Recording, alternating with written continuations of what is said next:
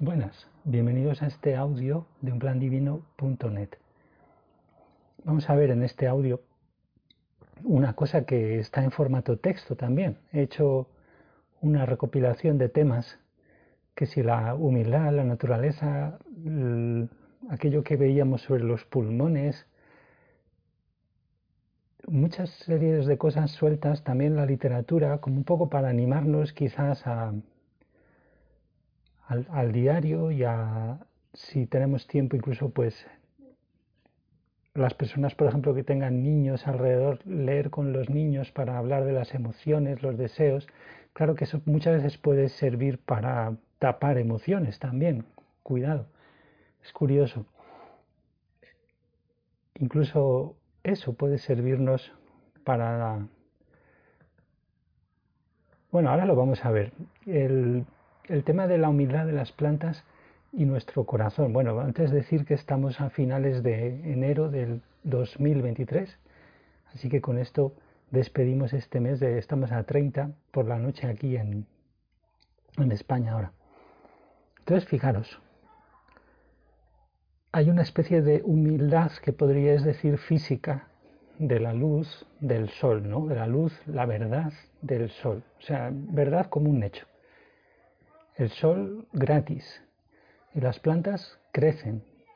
Y es como que nutren, eso lo vimos un poco, ese colchón o esa capa protectora, que son nuestros pulmones físicos, que a su vez rodean el corazón físico y protegen, por tanto, ese que podemos llamar núcleo vital, con su latir irrigador de vida.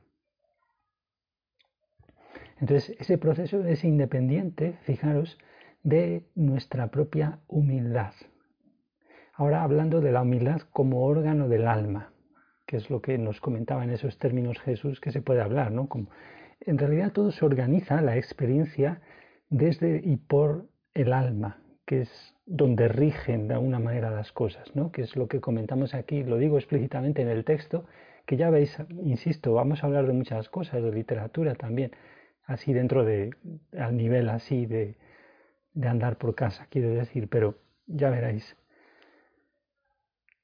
Van a estar un poco ligadas las cosas, pero fijaros cómo ese proceso es igual para todos, lógicamente. Cuerpo físico, ese servicio físico de esa humildad de las plantas. Bueno, son así de serviciales para todos y para todo, ¿no? Las plantas, por ejemplo. Entonces, en ese aspecto físico que acabamos de ver, ¿qué es esa humildad, esa verdad, luz conseguida? O sea, estamos con el foco puesto en que nosotros somos un alma, fijaros, que ya lo hemos visto muchas veces, es muy simple, no es nada intelectualista, simplemente nosotros somos y vemos en realidad tan claro y disfrutamos tanto como tanta verdad tengamos, verdad se puede hacer equivalente a luz, verdad asimilada al nivel de nuestra alma, que acoge, o sea, incluye, abarca nuestros cuerpos, el físico y el espiritual. Así de simple como vemos es la creación. Nos lo tendría que poner fácil, como siempre decimos, Dios, porque somos la más grande de sus creaciones, el alma. Entonces, para comprenderlo y para empezar a comprenderlo, sobre todo empezar, es simple. Entonces, fijaros, esa humildad a nivel físico florece, ¿verdad?, para dar una vida más creativa, plena. Pero ¿qué pasa? Se da físicamente ahí afuera, en el afuera de los efectos exteriores, si lo quieres llamar, luz solar pegando contra los cuerpos, etcétera, ¿no? Pero claro, parece que luego la vida del alma, o sea, más allá de lo físico, cuando dejemos atrás el cuerpo físico, en el cuerpo espiritual, ese que ahora tengo pegado al cuerpo físico, mientras hablo, ¿verdad? Y, vosotros, si, si, alguien escucha, pues también, y algunos espíritus que estarán por aquí a lo mejor, a los cuales saludamos, igual saludad a los que tenéis, porque ya sabéis que en el fondo, aunque parezca increíble, estamos rodeados, esa vida va a ser como más interior en un sentido que ah, iremos sintiendo y discerniendo, ¿no? ¿Cómo se diga? Bueno, recordemos, es que un dato clave era que en el mundo espiritual vemos, entre comillas, vemos con la luz del alma, es decir, con nuestra luz, o sea, la verdad luz que hayamos conseguido asimilar emocionalmente. O sea, ya no vemos con la luz solar, no tenemos el cuerpo físico, sí que vemos con esa luz conseguido, conseguida, asimilada, sustituyendo al error, que normalmente es mucho lo que tenemos que sentir para que se vaya y, y pueda entrar la verdad, luz. Y también podemos hacerlo con la que nos presten por un momento o con la que confluimos junto a otras almas por ley de atracción, ¿verdad?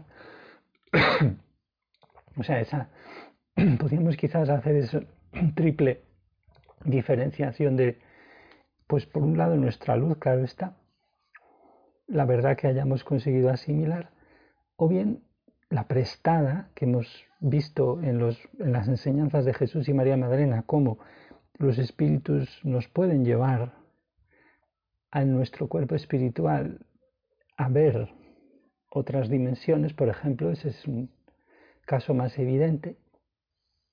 O también podemos incluso hablar, entre comillas, de la, la confluida, o sea, junto a otras almas, si forzamos un poco ahí la expresión, aquella con la que podemos confluir junto a otros como luz, verdad, que nos permita ver ver en el sentido amplio este. Así que lo que tengamos en el mundo espiritual como equivalente a los pulmones físicos, porque algo ha de haber equivalente a eso, ¿no? Pues por continuidad, digamos. Quizás sea un reflejo más íntimo del colosal órgano de la humildad, que es la humildad colosal porque el alma misma ya es colosal, en el sentido de que es la creación más grande de Dios, como dijimos.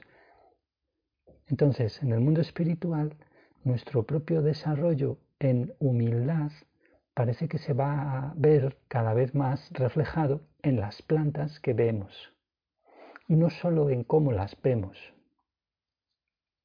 O sea, fijaros, estamos haciendo esa analogía entre lo que van son aquí los pulmones físicos que dejamos atrás cuando dejamos el cuerpo físico y lo que será el equivalente como símbolo. O sea, esto simboliza lo que tenemos aquí en el cuerpo físico. Es un primer, como cuna del alma, este, esta primera vivencia, primera cunita para nuestra alma, como sabemos, eh, los pulmones serán un símbolo, en parte, en analogía con lo que luego será y cumplirá la misma, digamos, función. Y, y, para terminar esta parte, mira, al crecer en amor, nos adentraremos infinitamente en esa especie de símbolo que parece que es el núcleo de lo vital, o sea, el corazón físico. O sea, nosotros también el corazón es como un símbolo físico de lo que pasa realmente con nosotros, que es que el alma, como almas, es donde está la vida dada, conformada por Dios como almas. Y como que simboliza la vida del alma, ¿no? Protegida por lo que hemos visto antes, los pulmones, con esa dependencia de la humildad del servicio del reino vegetal. ¿no? Entonces, ese, ese, núcleo vital del corazón físico, podríamos decir que riega, es un amor humilde también, entre comillas, amor, que riega de vida el cuerpo, en analogía con la vida dada en el alma y como almas por Dios. Eso que podríamos decir es el corazón del alma el hecho de que es una vida hecha, creada, muy compleja, porque contiene toda esta capacidad de la memoria, de la autoconsciencia, el libre albedrío, la capacidad de avivar el cuerpo físico y el espiritual, luego el espiritual, cuando dejemos esto atrás. ¿no? Entonces, el corazón está protegido y en parte es nutrido por esos instrumentos de la humildad, o sea, los pulmones, en esa hermosa relación con las plantas, ¿no? Esos instrumentos están como al servicio de la vida, pues, como lo están las plantas. Entonces aquí, fijaros, lo decimos, insistamos para eso, para que esto es como una invitación a que sintáis que ya somos un alma, ¿verdad? Lo sintamos nosotros, ya somos el alma, que luego va a tener todo esto un equivalente más creativo cada vez y por eso hemos hablado de que nos vamos a adentrar infinitamente en todo esto, que son más que símbolos, como veis, porque aquí Dios ha escrito físicamente con las leyes naturales un comienzo para nuestra individualización en dos mitades, ¿verdad? Las almas gemelas de las cuales vamos a hablar un poco también ahora. Se va a salir el tema. Y para que empecemos a conocernos y conocer la creación, a Dios personalmente, incluso si queremos, en ese paralelo que es ese proceso paralelo de conocimiento, ¿no? De tanto de las leyes naturales o Dios, mejor si podemos, con su amor divino que no es el natural, y nosotros, y así nos conocemos a nosotros. Porque cada uno es una esencia única junto a su alma gemela, recordemos. Entonces, parece pues, como siguiente apartado, podemos hablar un poco de crear, muy brevemente, el, esto de ver en el mundo espiritual, intuimos que es cada vez más un crear. Esto es lo que no solo en estas enseñanzas podéis intuir o ver que dicen literalmente, ¿no? debido a la interiorización de la que hemos hablado arriba, ¿no? Es cada vez más un crear. O sea, tener más luz, verdad en el alma, asimilada, nos permitirá, digamos que, enfocar, focalizar esa luz, y eso quizás es sinónimo de eso mismo, de lo que hemos visto, de, hemos aludido a mayor creatividad, pero también de desear armónicamente con el amor, y la verdad. O sea, imaginaros ahí vosotros con vuestras ganas del deseo, con que nosotros normalmente estamos poco afianzados en el autodominio, eh, no autosuficiente en plan orgulloso, pero sino alegre y armónico con el servicio real de, de amor, inspirado por Dios a ser posible directamente nuestra alma con el amor divino. ¿no? Entonces, imaginaros vosotros, somos realmente como una especie de, como ya vimos en las enseñanzas, protoestrella casi, lo podríais decir, entre comillas. Entonces, ese desear armónicamente con el amor y la verdad en el mundo espiritual es algo muy, muy eh, técnico, por así decir. Eh, igual que aquí realmente, como vamos a hablar ahora un poco del deseo, funciona lógicamente la ley del deseo. Lo que pasa es que estamos más masificados, somos más borregos en cuanto a ese aspecto de la creación y, y confundimos el sacrificio con el amor y entonces sacrificamos nuestros deseos más bonitos y todo eso. Estamos diciéndolo por eso. Entonces, fijaros, más luz y más verdad nos permiten tener una mayor creatividad y creatividad más armónica y espontáneamente buena, o que sea la mejor para todos, ¿no? Para todo, de manera natural, o sea, sin pensar, ¿no?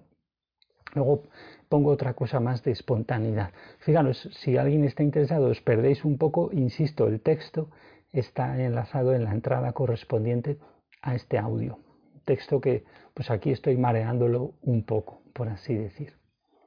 Entonces, fijaros, ahora sobre el alma gemela un poco. La verdad sobre el alma gemela. Porque recordad, hemos visto que eh, esto, esto, es muy simple, la creación. Lo que son los errores son lo que nos va a provocar confusión, porque el error provoca automáticamente miedo, dolor emocional, que es miedo, y todas sus formas.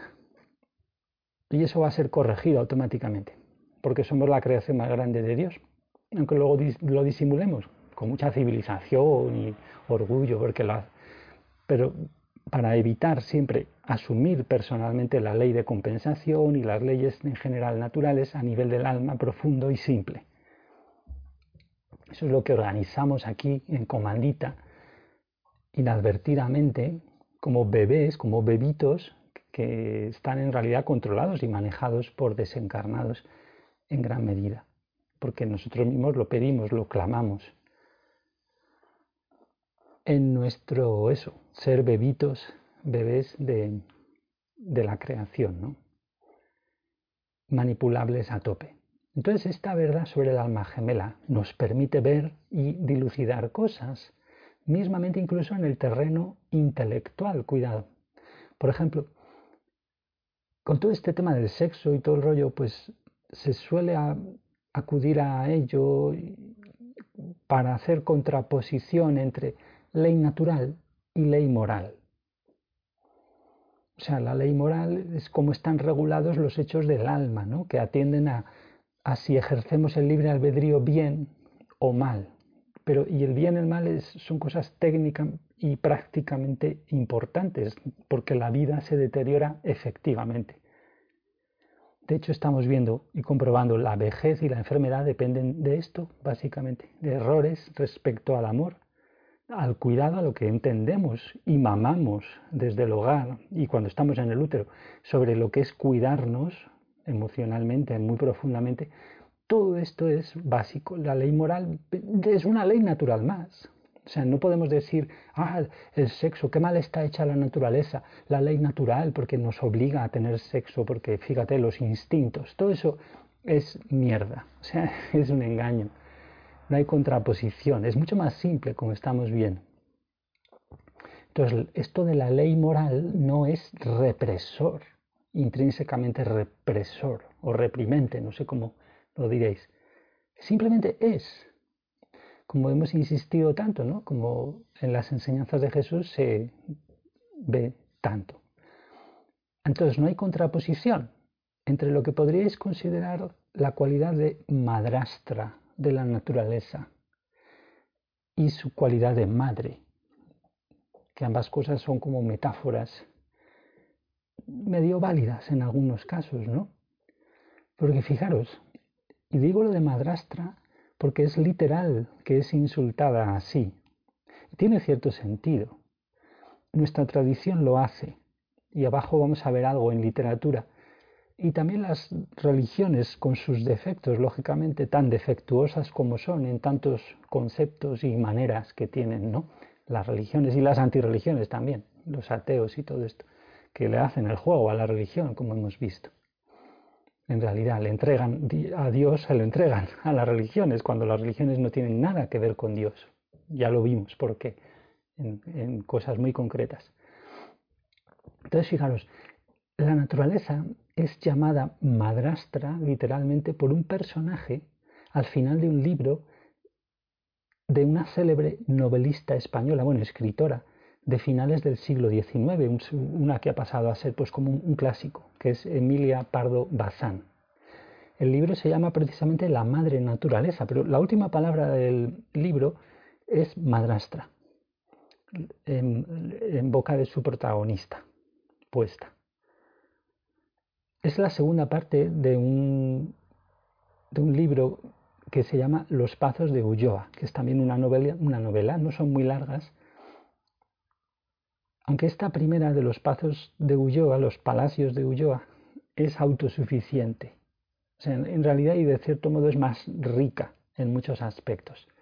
Yo no soy un experto, pero habiendo leído estas, pues bueno, es, y bueno, pues eso, el mensaje esencial de estas novelas es, es, verdad en el sentido de que resaltan que el principio espiritual tiene la última palabra sobre las cosas, lo que llaman ahí principio espiritual. ¿no? Porque estas personas, Emilia, esta mujer, era un poco de la aristocracia, pero liberada. Era, aunque era cristiana, es considerada feminista, por ejemplo, en el buen sentido de feminista, que eso ahora se, ha pasado de rosca por completo, ¿no?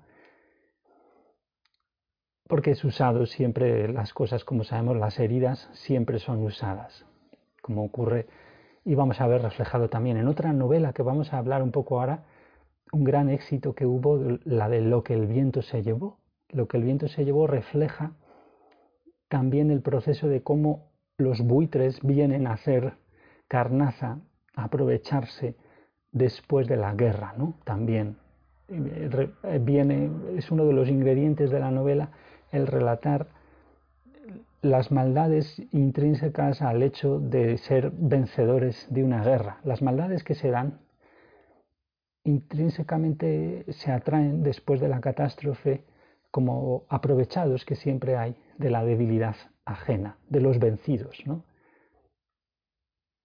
Entonces lo mismo pasa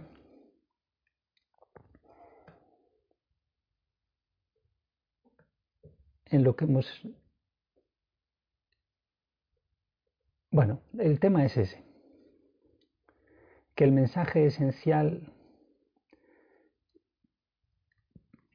o sea, estábamos hablando del feminismo de esta mujer de hace muchísimos años, como veis.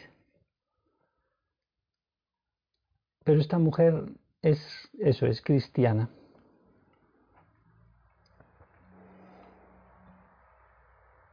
El principio espiritual, o sea, que eh, es el, el que el alma gobierna realmente, aunque se refleja muy torcidamente en los símbolos que tenemos a mano, ¿no? estos símbolos activos que se usan en estas novelas por esa raigambre que tienen estos autores, pues son lo típico, pues un sacerdote, la religión, que está como muy de fondo, o sea, no es una presencia dogmática, quiero decir, pero son esas cosas que simbolizan en el fondo, aun con sus defectos, ese hecho tan importante de que el alma importa mucho, es decir, las emociones, nuestros deseos, lo que cometemos con nuestros actos, es decir, las leyes que afectan al alma son las jerárquicamente más importantes jerárquicamente. Y es que todo existe en el fondo, todo existe para poder sentir y asumir la corrección cada uno de nosotros personalmente. O sea, la corrección de nuestros errores emocionales, es decir, a nivel del alma, de esa alma que es, como nos dice Jesús en esas enseñanzas, en sus enseñanzas, emociones, deseos, pasiones, intenciones. Entonces vamos a hablar un poco del deseo, la humildad, la literatura. Fijaros, el éxito de las novelas. ¿Eso qué, qué ocurre ahí, no? Es como el trabajo persistente del deseo, ¿no? Fijaros esa novela, que es la única que publica Margaret Mitchell, Lo que el viento se llevó, que vendió millones de ejemplares y se hizo la película famosa, en la cual en realidad los protagonistas eh, eh, no, son no son lógicamente las personas, sino no solo, sino conceptos como el cinismo, eh, que liga las personas, emociones, miedos que enlazan las personas. De hecho, un protagonista es el hambre de esa novela. Y el cinismo. Esta mujer dicen que escribió, no tuvo hijos y escribió solo otra cosa que quemó, una novela que quemó. Y dicen que estuvo un accidente y tuvo lesiones y durante 10 años estuvo escribiendo la novela. Fijaros, lógicamente cuando la escribe se identificaría con el personaje Escarlata O'Hara, ¿no? la protagonista, que es una mujer muy fuerte, aunque cínica, hemos dicho, pero que se sobrepone a todo, sobrevive a todo, tiene fe en que va a salir adelante en el aspecto más básico, este de sobrevivir físico, ¿no? Aunque ya digo, se pasan con el matiz de, cinismo, se pasa de rosca, ya que no es solo salir adelante físicamente, sino que es muy enfermizo, como veis si ojeáis un poco la obsesión del dinero por el dinero más y cosas así. Pero al fin y al cabo es fe, la fe básica, aunque esté muy distorsionado lo que sea, fe que a tantos nos falta, ¿no? En que Dios pueda, con las leyes naturales, proveer a nuestra vida, al menos indirectamente, ya digo, con las meras leyes naturales, que en el fondo rigen todos los acontecimientos por muy artificialmente que estemos hilados entre nosotros y con la naturaleza. ¿no? Entonces, fijaros, es como una terapia de 10 años de la autora, ¿no? Un encierro que se hace a sí misma por esas lesiones, terapia sobre ese deseo efectivo y activo que es la fe, con, con eso, con ese deseo, con esa fe, ¿no? Entonces, esta señora, igual que su personaje en la novela, consigue un gran éxito material. O sea, vendió millones de libros, pese a que evidentemente no es eso, esto no es un camino espiritual con Dios, esa terapia de la que estamos hablando, autoterapia, ¿no? autoayuda. Es decir, no es del todo con Dios. Si es acaso quizá que recibiera algo de amor divino, al pedírselo a nuestra mami, a nuestro papi Dios, ¿no? No sabemos. Esta persona además pues es una biografía curiosa, muere en un accidente no muy mayor en el 1949 por lo que he visto, ya con su fama y todo eso. Es terapia colectiva, fijaros también lo que hace Margaret con una implicación de liberación de la mujer también. Así que ahí lo tenemos, ¿no? Esa relación tan divertida de, ver a veces entre un autor, cierta espiritualidad, en este que hemos dicho trabajo del deseo, ¿no? Con el deseo, deseos más o menos armónicos, pero ahí persistente, ¿no? Muy perseverante, en, la, en, ese volar que ahora veremos, un sueño que tuve que nos ayuda con el tema de la cometa y de volar por el cielo, ¿no? Que nos aleja y a la vez nos inspira y nos nutre en la tierra, ¿no? El vuelo del deseo, si lo queréis llamar, y que tiene que ver con la imaginación, imaginarnos sin miedos, ¿no? Veíamos invitarnos directamente a eso, a Jesús, ¿no? Como un cierto trabajo espiritual, si lo queréis llamar trabajo. Pero bueno, porque vamos a hablar también del, del Quijote, comparándolo un poco quizás, pero vamos, así muy rápidamente con lo que hace Margaret. Esos son dos grandes éxitos, fijaros, de la literatura. Lo que el viento se llevó y, el ingenioso hidalgo Don Quijote de la Mancha, que creo que es el título completo, ¿verdad? De esa maniobra también, de larga, largo trabajo de deseo imaginativo de alguien como Don Quijote que ha perdido el miedo a todo, está, aunque con la excusa de que está loco, ¿no? Pero entonces, fijaros, por dar un toque aquí de, de concreción un poco extraña, pero es, podéis definir la espiritualidad de forma muy simple. Simple no en el sentido, en el sentido práctico. O sea, porque fijaros, Michel, Michel Foucault da esa, una definición como para empezar, como una base, y os leo literalmente la cita, que es de algo que hizo en el 1981-82. Dice, si se define la espiritualidad como la forma de prácticas que postulan que tal como es, el sujeto no es capaz de verdad, pero que ésta, tal como es, es capaz de transfigurarlo y salvarlo. O sea, si, se define, si se define así la espiritualidad, fijaros, parece un poco enrevesado, pero es decir, aquí está diciendo, el sujeto en sí mismo no es capaz de verdad. O sea, no está habilitado así en sí mismo para la verdad, o sea, tal como es. O sea, como que somos unos ciegos, por así decir. Pero la verdad sí es capaz de transfigurarlo y salvarlo. Si se define así, formas de prácticas que tienen esa que apuntan a que la, a la verdad es algo transformador y salvador, aunque sea en un sentido no del camino del amor divino, sigue, diremos que la edad moderna de las relaciones entre sujeto y verdad, esa edad moderna comienza el día en que postulamos que, tal como es, el sujeto es capaz de verdad, pero que ésta la verdad, tal como es, no es capaz de salvarlo. O sea, aquí está diciendo que esta modernidad intelectualista, racionalista, en un sentido de racionalista, que es en realidad trucho, falseador, postula una verdad que nos deja como indemnes, inertes en la sustancia de lo que somos, que en realidad cuando hablan de sujeto, lo vimos en otras ocasiones muy brevemente, es para no decir alma.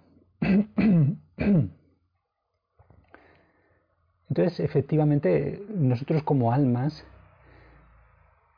tenemos tanto error que parece que no somos capaces de la verdad, pero la verdad, si nosotros nos permitimos sentir el error, es capaz de realmente sanarnos, porque aquí lo que en realidad es que estamos muy caídos en ese error.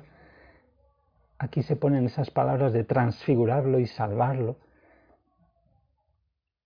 Pero si es una, digamos, simplemente amor natural y sin el concurso del amor de Dios, no hay una verdadera transformación del alma. Eso estamos comprobando ¿no? en este camino que es completo ya, o sea, que es como la última palabra de la espiritualidad, lógicamente, porque no por nada se metió tanto ruido con Jesús ¿no? y con Dios. Entonces, estamos en esa modernidad, fijaros, así la caracteriza la edad moderna, vamos a repetir, tenéis la cita en el texto, eh, la he puesto, la, edad moderna de las relaciones entre sujeto y verdad, comienza el día en que postulamos que tal como es, el sujeto es capaz de verdad, pero que esta tal como es no es capaz de salvarlo. Fijaros qué curiosa, ¿no? Simplemente un poco anecdótico puse, puse esta definición ahí. Entonces ahora vamos a hablar de una cosa del alma y la humildad y su expresión que me interesa mucho, ¿no? Y es,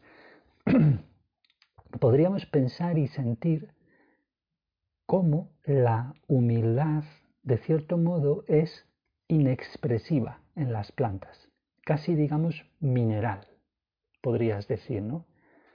Mineral es, por cierto, el reino de los seres, si quieres llamarlo así, que las plantas tienen por debajo la tierra, ¿no? Y por encima el sol. Entonces, en los animales, luego, la humildad es expresivo impersonal, podría decir casi vegetal, ¿no?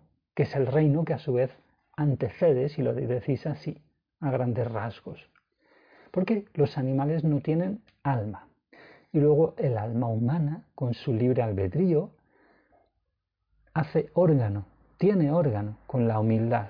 Es decir, puede expresar personalmente las emociones o sea, hay una organización personal de ello. Y en último término, lo puede hacer sin potenciar el daño de las heridas emocionales que muchas emociones representan. Hay pues un asumir personal, hay una asunción organizada personalmente de la cualidad vital que llamamos humildad, como ese órgano colosal del que hablábamos arriba, ¿no? Entonces los animales no pecan. Vimos pecado es degradar el alma, es una cosa técnica. O sea, no lo hacen porque no son un alma, simplemente. Así la expresión que hacen, su acción, no es intencional.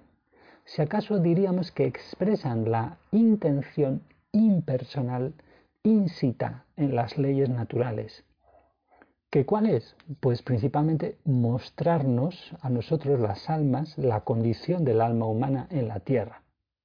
Y más en general también es un cierto representar así, de ese modo, la interrelación expresiva de la vida, la cual a la vez incorpora todos los principios, todos a la vez, de la infinita naturaleza que es Dios. Pero que lo hace como en una especie de eco basal de ese infinito cuya relación personal meramente se anuncia al alma humana en todo lo que vemos en la naturaleza, entre comillas. O sea, ese eco basal es como un anuncio, digamos, es un comercial, eso es un regalo de Dios, claro que nada comercial, ¿no? Entonces, fijaros, ahora volviendo un poco a lo de lo que el viento se llevó y la literatura, Mitchell, esta mujer que la escribe, se esfuerza como en escribir a escarlata sobre lo que podéis llamar en plan rimbombante la pizarra del Olimpo, de esos dioses humanos que son los personajes eternos de la literatura, ¿no?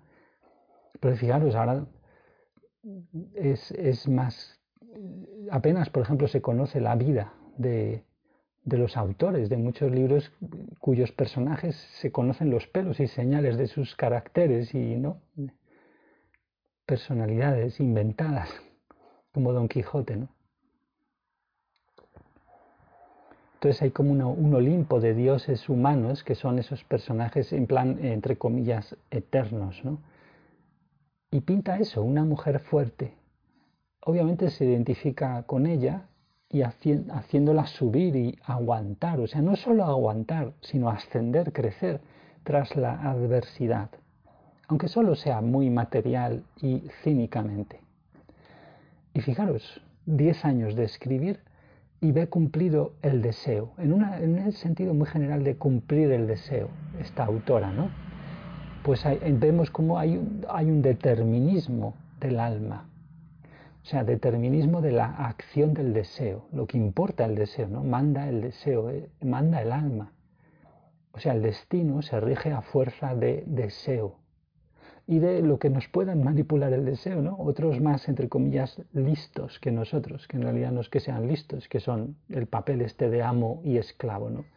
Que continúa configurando las civilizaciones, mal llamadas civilizaciones. O sea, no es a mera fuerza de voluntad, como vimos resaltado en las enseñanzas de Jesús, no es así a, mera fuerza de voluntad cómo funcionan las cosas. Así que ahí vemos que es un deseo imaginante, es un cultivo de la fantasía imaginante, con esa palabra fea de imaginante. O sea, no estamos sujetos deterministamente ¿no?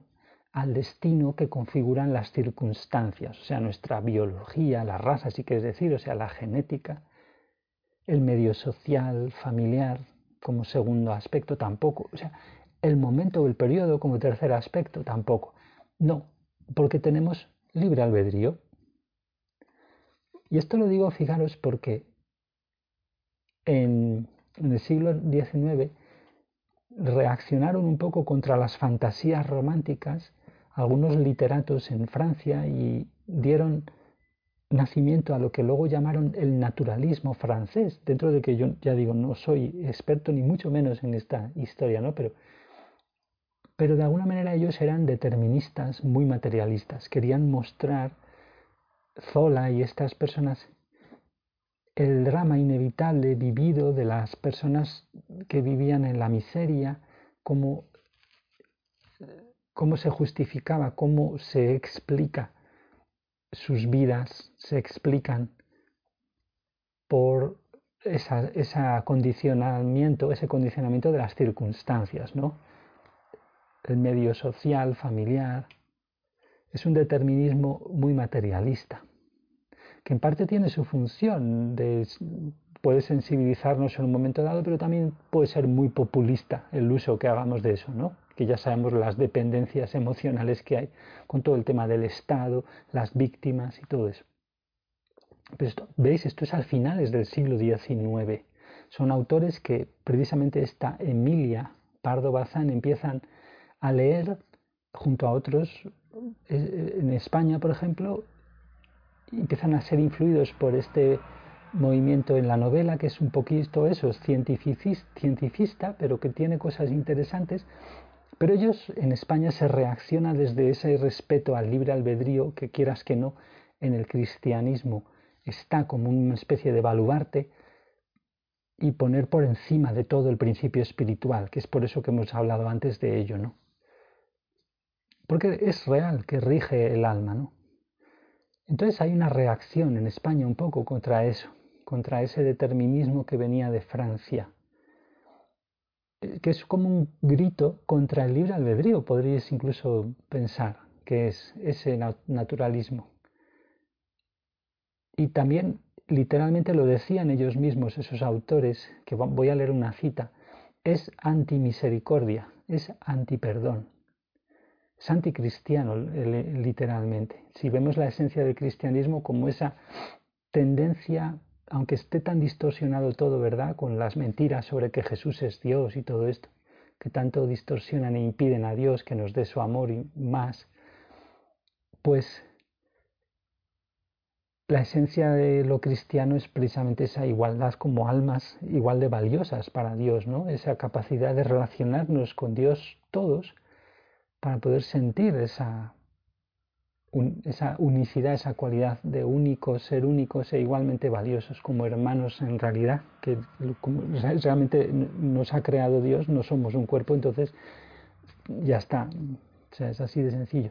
Pero un escritor de esos, Maupassant, que se dirá, no, del todo pronunciado, Maupassant, dice, se ha sustituido la idea de perdón por la de justicia. O sea, hemos, dice aquí, hemos, el perdón ha tomado el relevo de la, de la idea de justicia. Se está reaccionando, como veis, contra el cristianismo. Y se ha sembrado así en nosotros, dice este autor, Maupassant, una sensiblería misericordiosa y sentimental que ha reemplazado a la razón. O sea, fijaros aquí que mala leche, ¿no? Tenía sensiblería, lo llama misericordiosa y sentimental que reemplaza a la razón. Fijaros aquí el significado que está dando tan brutal a la palabra razón, que es completamente irracional, porque vemos que el alma en realidad es la que gobierna. Entonces, bueno, esto no lo vamos a desarrollar ahora porque ya lo hemos visto también, ahora lo que hemos dicho precedentemente. No hace falta explicar mucho más. Esta cita la he tomado de un artículo que lo enlazo en el texto, que es de una profesora española, parece, y que se llama Destino y Determinación en el Naturalismo Decimonónico. Entonces, volviendo a, Mitchell, a la autora de Lo que el viento se llevó, fijaros que es, curiosamente, ella, la historia que relata, el marco es algo muy importante en ese país, que es la guerra de secesión. Es una clave en la historia de, los Estados Unidos, ¿no? dividió a ese país. De cierto modo creo que aún hoy todavía es, también como nuestra guerra civil en España, donde se sigue usando el viejo espíritu de conflicto entre dos Españas. Pues allí en los Estados Unidos hay también algo así, porque es una guerra civil también. que los Estados Unidos estaban configurando en su unidad. ¿no? Entonces ella relata ese evento, pero se encaja en el punto de vista de los vencidos. O sea, es, como una novela histórica, aunque no sé si la tienen catalogada como tal, pero... Los vencidos, ¿quiénes son? Los esclavistas del sur, que fueron aplastados por las tropas del norte. aunque los principales personajes de Mitchell son vencidos cínicos. Y además, fijaros, es una mujer, escarlata, y las mujeres de cierta manera pertenecen doblemente a ese bando de los vencidos, ¿no? Pero Escarlata nunca se da por vencida. Pero recordemos, el fondo es muy cínico. O sea, esta novela, ese personaje Escarlata y uno de, los, de sus parejas son muy cínicos. Aunque la novela se va perfilando como un cambio, básicamente están satisfechos con cómo son ellos. Red, que es el, nombre del hombre al que me refiero, es un millonario sin escrúpulos, presume de que no le importa saber y practicar, por ejemplo, la verdad de que, o el hecho de que se hace dinero tanto en la construcción de una civilización como en su destrucción. Fijaros, esto ha pasado directamente como factor en la economía y en las masas se nos manejan los miedos y el alma para hacer dinero, ¿no? Vendiendo medicamentos y esas cosas, ¿no? Se hace dinero, esto lo dice literalmente en la novela en boca de este personaje cínico tanto construyendo civilización como en su destrucción. Fijémonos que es esa máxima lo que guía en gran medida lo que podemos mal llamar política, pues llamarlo de alguna manera, de los 100 años posteriores en este imperio ¿no? de, económico en parte basado en los Estados Unidos, ¿no? del complejo militar industrial que aún que ahora todavía pues manejan a las masas aquí, por ejemplo en Europa, para que nos destruyamos y puedan vender sus tanques y sus cosas que están haciendo justo ahora. Eso es lo que están haciendo con lo de Ucrania, para vender tanques nuevos. Podéis informaros de eso en el canal de, de Liu Sibaya, porque que algunas veces hemos mentado. Porque, y fijaros qué interesante, ya en 1926, que es cuando ella empieza a escribir, ella está teniendo en mente esa mentalidad de los amos, que no, les, no tienen valores, ¿no? por así decir, simplemente es eh, hacer dinero, ya sea la construcción, la destrucción, bueno. Entonces, fijaros que Escarlata es como una Don Quijote femenina, ¿no? o el reverso de Don Quijote. Pero Don Quijote no quiere ser cínico, todo lo contrario, él se vuelve loco para ser fiel a la verdad sentida en las novelas de caballerías, la verdad de lo, de lo caballeresco, de lo heroico, de lo épico, digamos. Igualmente Escarlata es fiel a la verdad, pero muy material, de que ella puede subsistir y prosperar es como una doña Quijota en reverso, ¿no? Y también hay un dulcineo, hay una dulcinea en escarlata, masculino, ¿no? Que es un enamorado, durante toda la novela nos acompaña, que no, no va a casarse con ella, pero es su real enamorado. Aunque cuidado, ahora os voy a hacer spoiler ahora, porque este es el final de la novela termina ella dándose cuenta de que es una ilusión. O sea, como veis es, es muy parecido de alguna manera, porque también Don Quijote termina muriendo, por lo tanto, aunque solo sea por la muerte, o sea, ese señor pues acaba dejando esa ilusión de su Dulcinea, pero que vemos que no es una ilusión, que es real y es lo que ha movido, de hecho, la escritura de, ambas, de ambos autores y el éxito. Estamos postulando aquí como una hipótesis así muy primeriza de andar por casa, ¿no? Pero que parece evidente porque la verdad divina de las almas gemelas es muy importante. O sea, fijaros cuánto soluciona las cosas el hecho de que nosotros ya estemos complementados, no tengamos ni que buscar pareja. Entonces, fijaros que eso es una verdad que, es, que como hemos visto, que la verdad nos armoniza. Si uno ejercita el deseo en sintonía con esas verdades, ya sea la fe material con Escarlata, ya sea la fe en sí mismo de Don Quijote, aunque esté loco, pero en su capacidad de imponer su propia personalidad en el mundo y de trastocarlo como él le dé la puñetera gana, y demostrando así además muchas cosas que son verdades además.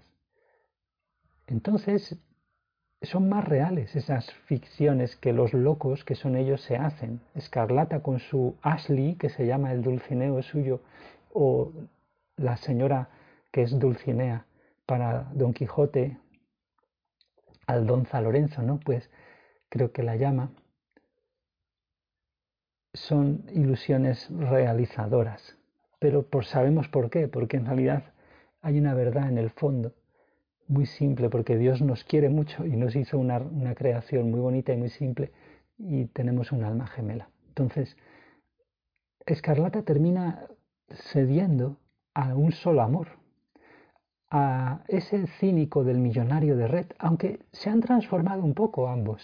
Entonces, lo que se apunta es un, un horizonte muy esperanzador de que ellos realmente vivan ya completamente auténticos, ellos mismos se curen de sus antiguos cinismos, pero eso ya es como una continuidad de la novela que supongo que mucha gente habrá sido tentada a escribir porque lo pide a, todas luces, pide seguir aunque no hay continuación que yo sepa escrita por ella, porque yo he leído que, no hizo más que esta novela, la Margaret Mitchell, pero seguro que hay mucha gente que las ha completado porque dan ganas de, de seguir ahora contando el autodescubrimiento personal de ellos, su sanación verdadera, porque ellos al final de la novela hablan de eso, de ser ellos mismos,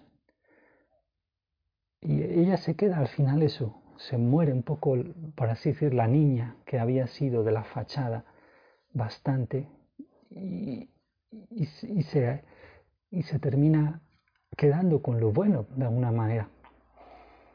Es muy interesante por eso. Y se nos vende al final que eso va a ser como el auténtico amor. Es plausible, ¿no?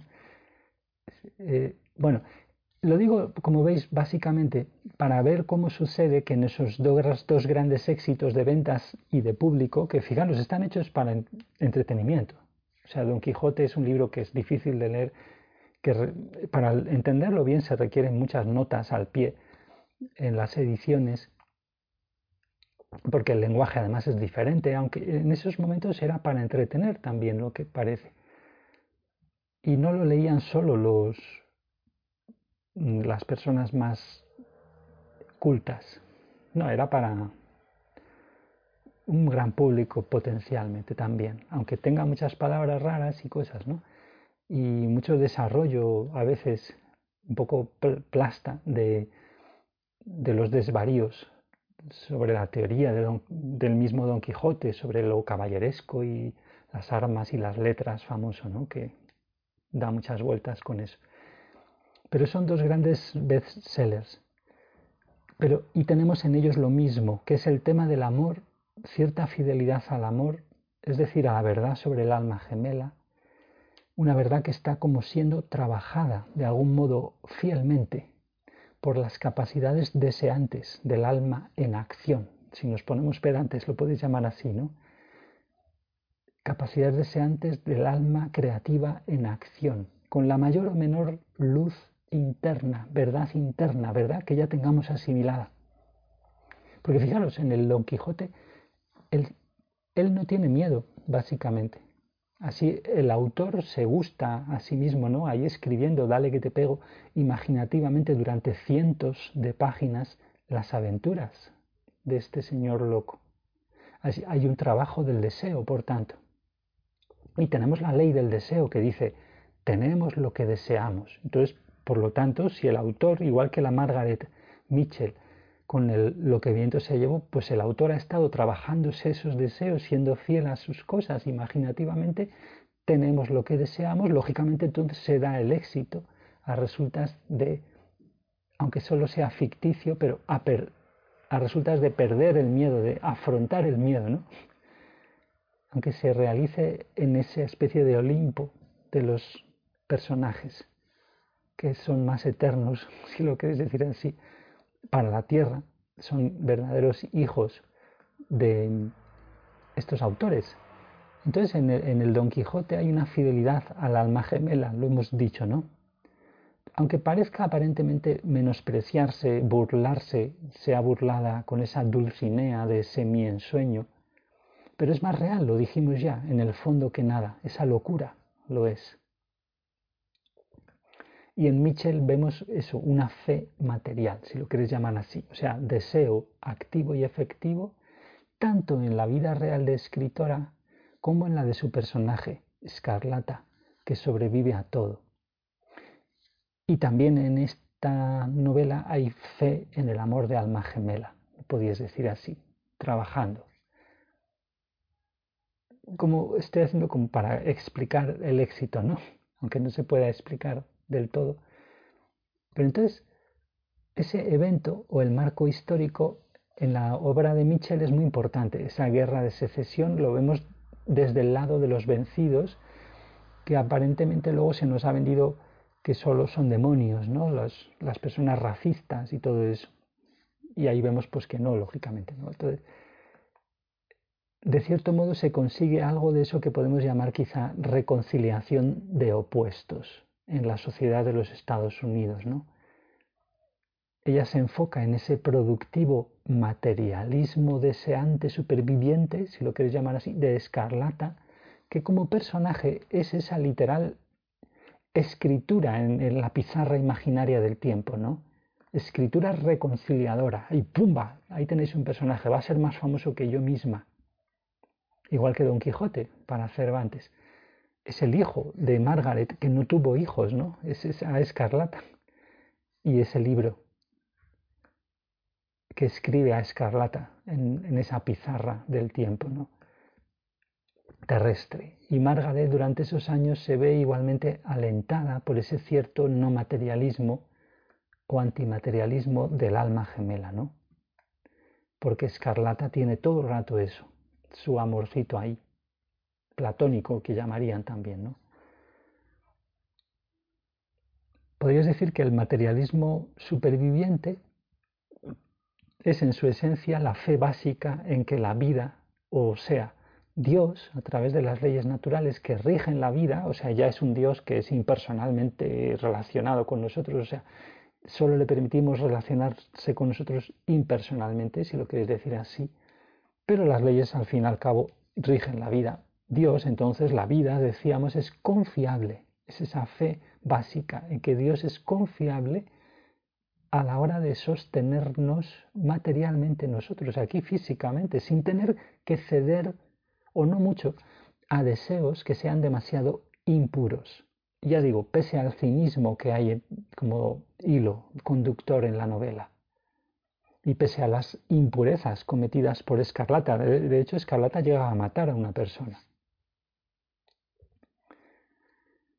Pero eso, la clave en cualquier espiritualidad en general parece tener que ver lógicamente con ese deseo, ¿no? Cultivar el deseo de atreverse a desafiar miedos. Aquí podemos ahora una pequeña reflexión sobre la evitación que podemos sufrir cuando nos relacionamos con literatura solamente. de hecho, todo el tema del libro de Don Quijote es que el hidalgo se vuelve loco de tanto leer libros de caballerías. ¿no?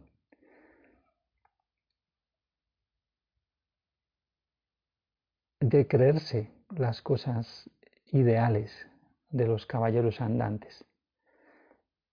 No y no solo se lo cree, sino que lo ejecuta, lo cual nos enseña muchas cosas sobre lo que es realmente la creencia. Entonces, fijaros,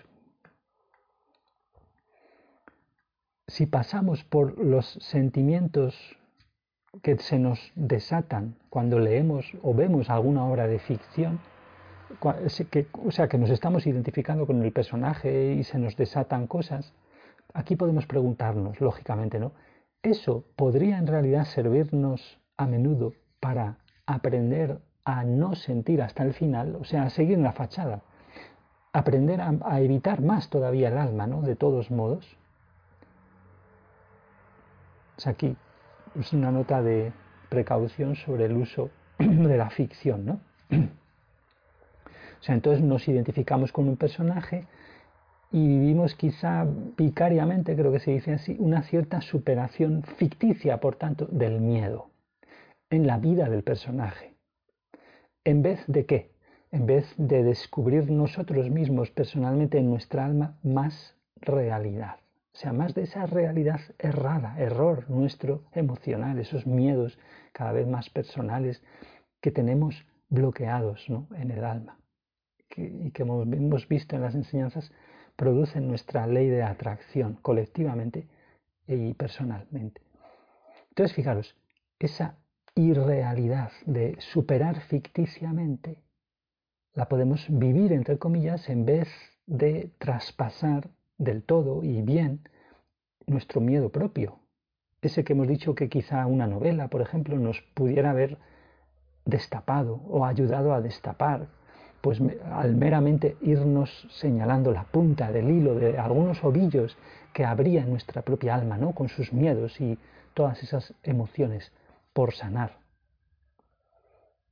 Entonces ya para, casi para acabar, fijaros, el otro día, el 28 de enero, tuve un sueño de muy simple, es una cometa, yo estoy volando una cometa y luego cuando la aterrizo se ha convertido como un helicóptero, un dron grande, pero como un helicóptero y me da gusto el hecho de que se aterrice. Acordaros de apuntar y sentir lo que sentís en los sueños, sobre todo los sentimientos, como hilo conductor, igual que pasa con las novelas, que ahí vemos que son los protagonistas. El cinismo, por ejemplo, en el caso que hemos dicho. Una cometa se atreve a volar alto, fijaros, en ese sueño se transforma al descender a tierra en helicóptero. ¿Qué pasa con los helicópteros? Lógicamente, ahora es capaz de transportar gente a las alturas del alma, de un alma potenciada al cultivarse en las alturas del deseo, la cometa volando por el cielo. Es decir, de deseos armónicos, armónicos con qué? Con ese cielo donde la cometa vuela. Ese cielo que representaría, digamos, por ejemplo, el amor y la verdad. Pero que fijaros, está bien sujeta la cometa a tierra por el hilo y nosotros la llevamos. Entonces, supongo que esto habrá sido una cosa con la cual han inspirado y se inspirarán, eh, o sea, se habrá una cosa que habrá sido motivo de muchas otras personas que hayan soñado esto mismo, ¿no? Inspirados por las guías de maneras parecidas, por su propia alma. Pero fijaros qué, qué básico, ¿no? Que, y cuidado, lo que significa transportar ese verbo, lógicamente es llevar por ahí gente, cosas, pero también significa enajenarse de la razón o del sentido por pasión, éxtasis o accidente. Si ponemos la definición literal, la segunda del diccionario de la RAE. ¿no? Hay un enajenarse que es positivo. Cuando nosotros realmente nos convertimos en cometas, nuestra alma la permitimos volar, que las alturas de nuestro deseo realmente sean altas en ese sentido de que estén en el cielo real de la pureza, de cada vez más amor y verdad en armonía con Dios, ¿no? Y sujetados a tierra, que a ser posible lo ideal es que consigamos eso todavía en el cuerpo físico.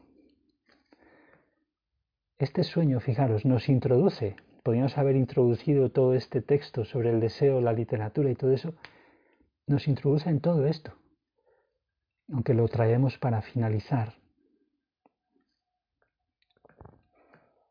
Porque fijaros, claro, el alma de los autores como Cervantes, Pardo Bazán, Mitchell, vuela alto, digamos, en su trabajo de cultivar deseos y de ser fieles a deseos que son más armónicos, o, o sea, más o menos armónicos con Dios, o sea, con el diseño de Dios, con el plan divino por ejemplo, el tema del alma gemela y el tema de, que Dios nos va a apoyar siempre, ¿no?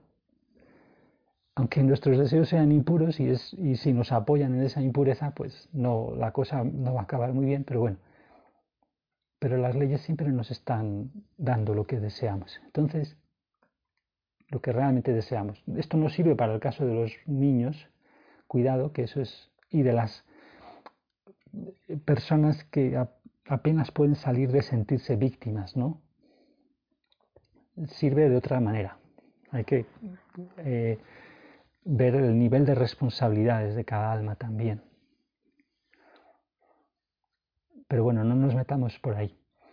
Así pues, el vuelo de la cometa, ¿no? Se ve como recompensado mediante la adquisición de esa capacidad, como hemos visto, al bajar y ser un helicóptero, de transportar a muchas otras almas, transportarles como a la, a la ficción, al, Olimpo de esos personajes inventados, de, divertidos a veces y entretenidores ¿no? de, las, de las novelas que, que nos transportan ¿no? para poder quizá confluir en lo que podéis llamar la alegría del autoconocimiento, ¿no? del proceso de autoconocimiento como almas únicas que somos todos, e incluso si nos ponemos ya en el tope, como almas con un destino eterno, si es que nos sumamos al camino del amor divino, es decir, si recibimos y pedimos amor a Dios. Ya digo, por ponernos en el tope de lo que podéis llamar finalidad esencial, intrínseca al universo, al diseño, el plan divino. Entonces, fijaros, ese sueño tan simple de la cometa representa este poder del alma y de su sanación, al menos, o incluso, si no, también de su transformación por el amor divino. En el caso de Mitchell podríamos, por ejemplo, aventurar que esa armonía consiste en un cierto amar a los muertos, fijaros. Y este sería, por cierto, el, verdadero, el único sentido, seguramente, si es que lo tiene, eh, del mandamiento que, ese que habla de honrar a los padres, ¿no? Pero los padres, ¿quiénes son? En realidad es cualquier persona que ya ha muerto en el planeta. Los padres vistos como en la tradición, ¿no? Honrar a los padres. No son los padres biológicos. Podéis interpretar así ese mandamiento. Reinterpretar. Amar a los antepasados, ¿qué es entonces? Pues primero, aunque solo sea tenerlos en cuenta, ¿no? Pero cuidado, no por eso ceder a los falsos conceptos sobre el cuidado y el amor, ¿no? que muchas veces son transportados e impuestos por las tradiciones, lo peor que hay en las tradiciones, ¿no? Su peor aspecto nos impone muchas veces conceptos que nos van a condenar a vidas que repiten las mismas tonterías, ¿no? Y son conceptos al fin y al cabo sobre el amor, que si son errores provocan miedo y el miedo dolor, como hemos visto, y el dolor a largo plazo emocionalmente pasa a ser físico y sufrimiento y todo eso. Y recordad, entonces Dios quiere por igual a los muertos y a los vivos. Por eso nos armonizamos con Dios cuando tenemos en consideración una verdadera reconciliación, ¿no? De alguna manera. Que no ceda, que no transija con lo malo, pero sí que ame en ese sentido, en armonía con como Dios quiere, ¿no? Entonces, porque es que Dios desea por igual poder llegar a sanar en nosotros y en los muertos las causas, porque los muertos, recordad, son almas, o sea, están en su cuerpo espiritual dentro de su alma, como nosotros dentro del alma también estamos ahora, y ellos siguen teniendo causas donde siguen cagándola, ¿no? Y esas causas están y son cosas del alma. Entonces Dios lo que quiere es, por igual a todos, poder llegar a todos, a, a que le, le permitamos que con su amor divino incluso llegue para borrar esas emociones erradas. Y para lo cual se requiere el arrepentimiento, por cierto, que es la clave que involucra a Dios. ¿no? Porque son esas causas las que nos hacen, más o menos sin darnos cuenta, seguir queriendo cometer pecados, o sea, degradación del alma, tanto muertos como vivos. Porque esa voluntad herida la siguen teniendo las personas muertas, que muchas veces ya, ya vimos se pueden quedar mucho tiempo y se han quedado mucho tiempo en la dimensión 1, nada más, la dimensión o condición de alma en la que todavía estaríamos. Así pues, tener en, en cuenta a los muertos es cuidar o considerar sus vidas, opiniones, razones, motivaciones, es un cierto respetar eso, si lo queréis llamar, pero en el sentido básicamente de tenerlo en cuenta al menos. Ya digo, pese a que mucho de todo eso sean cosas equivocadas de raíz, lo que los muertos muchas veces querrían que heredemos, ¿no? O que integremos como creencias y cosas. Pero ese respeto es un poco, pues eso, poner todo, ¿no? Lo bueno sobre la mesa, lo malo también. Por eso hemos dicho antes aquello de la reconciliación de opuestos, ¿no? Este sería el sentido. O una aproximación, ¿no?